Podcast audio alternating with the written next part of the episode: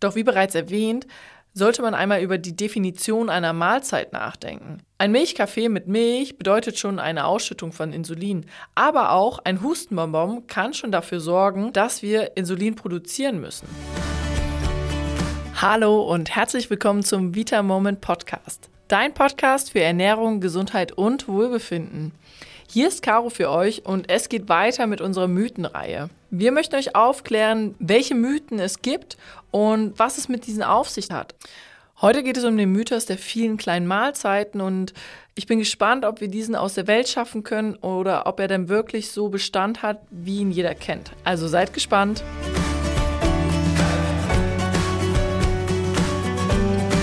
Wie bereits gesagt, heute geht es um den Mythos der vielen kleinen Mahlzeiten.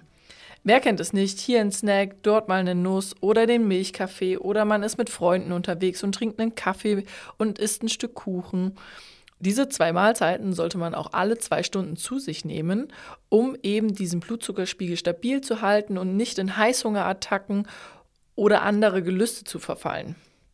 Allerdings muss man dabei beachten, dass eines der wichtigsten Organe in unserem Körper, wenn es um das Thema Verdauung geht, wie ein Muskel funktioniert. Und das ist unsere Bauchspeicheldrüse. Jedes Mal, wenn wir Nahrung aufnehmen, arbeitet unsere Bauchspeicheldrüse und kontrahiert, indem sie Verdauungsenzyme produziert und ausschüttet. Und jeder, der mal Sport gemacht hat, weiß, wenn wir viel trainieren und der Muskel viel arbeiten muss, dann ist er irgendwann müde.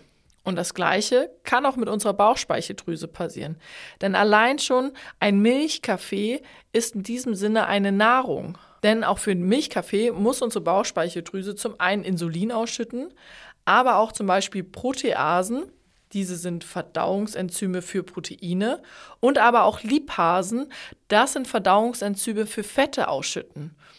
Das heißt, je häufiger wir kleine Mahlzeiten zu uns nehmen, desto mehr muss die Bauchspeicheldrüse arbeiten. Und wenn sie irgendwann mal müde ist oder gerade nicht so viel Energie hat, um diese Verdauungsenzyme herzustellen, dann wird die Nahrung nicht so gut verdaut bei uns und der Magensaft muss mehr Arbeit leisten und auch unser Verdauungstrakt in Form des Darms hat wieder mehr zu tun. Und auch der Rest des Verdauungstrakts, zum Beispiel der Darm, muss mit größeren und mehreren Essensresten arbeiten. Das führt wiederum dazu, dass die Bakterien, die im Darm sitzen, diese größeren Essensreste verdauen müssen, auffressen müssen, aufspalten müssen, wozu sie gar nicht in der Lage sind. Die Folge dessen ist, dass wir mehr unverdaute Lebensmittel haben, weniger Energie aus der Nahrung ziehen können und das natürlich auch anhand unserer Verdauung merken. Blähungen, Verstopfungen, manchmal auch Durchfall können Folgeerscheinungen dessen sein. Doch wie bereits erwähnt, sollte man einmal über die Definition einer Mahlzeit nachdenken. Ein Milchkaffee mit Milch bedeutet schon eine Ausschüttung von Insulin, aber auch ein Hustenbonbon kann schon dafür sorgen, dass wir Insulin produzieren müssen. Das heißt, dieser Mythos der vielen kleinen Mahlzeiten, permanent häufiges Essen, ist gar nicht so gut, wie wir angenommen haben, weil wir vielleicht den Blutzuckerspiegel neutral halten, Allerdings muss unsere Bauchspeicheldrüse extrem viel arbeiten. Eine Alternative dessen sollte es eher sein, große Mahlzeiten zu essen und sich bei diesen auch wirklich satt zu essen. Und wenn man dennoch Heißhungerattacken zwischendurch bekommt, sollte man bei den Hauptmahlzeiten darauf achten, ausreichend Proteine und Fette zu sich zu nehmen und natürlich auch faserreiche Kohlenhydrate, denn diese sorgen für eine Sättigung und unterstützen die Dauer der Sättigung. Ein ganz wichtiger Faktor zum Thema der kleinen Mahlzeiten ist ebenfalls noch das Hungergefühl.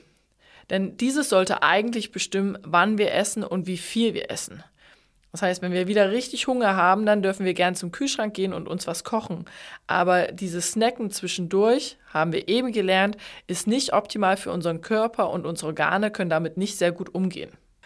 Unser Fazit lautet also, so wenig Zwischenmahlzeiten wie möglich, denn die kleinen Mahlzeiten sorgen für eine erhöhte Belastung unserer Bauchspeicheldrüse, viel Ausschüttung von Verdauungsenzymen und über große Mahlzeiten, die reich an Proteinen, Fetten und Kohlenhydraten, vor allem langkettigen Kohlenhydraten sind, können wir diese Heißhungerattacken umgehen und tun unserem Körper etwas Gutes damit.